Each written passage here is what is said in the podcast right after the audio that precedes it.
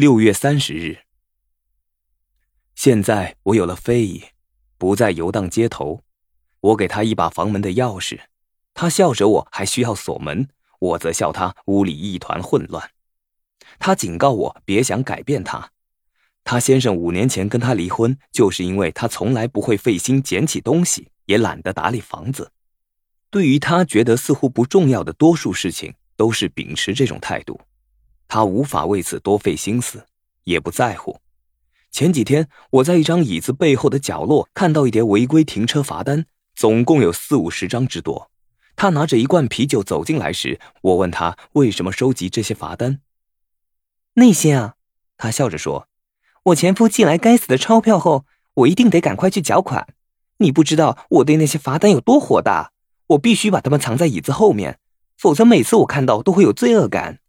但我一个女人该怎么办呢？”不管我去哪里，到处都插着牌子，不能在此停车，不要在那停车。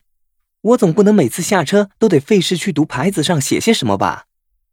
所以，我答应不会妄想改变他。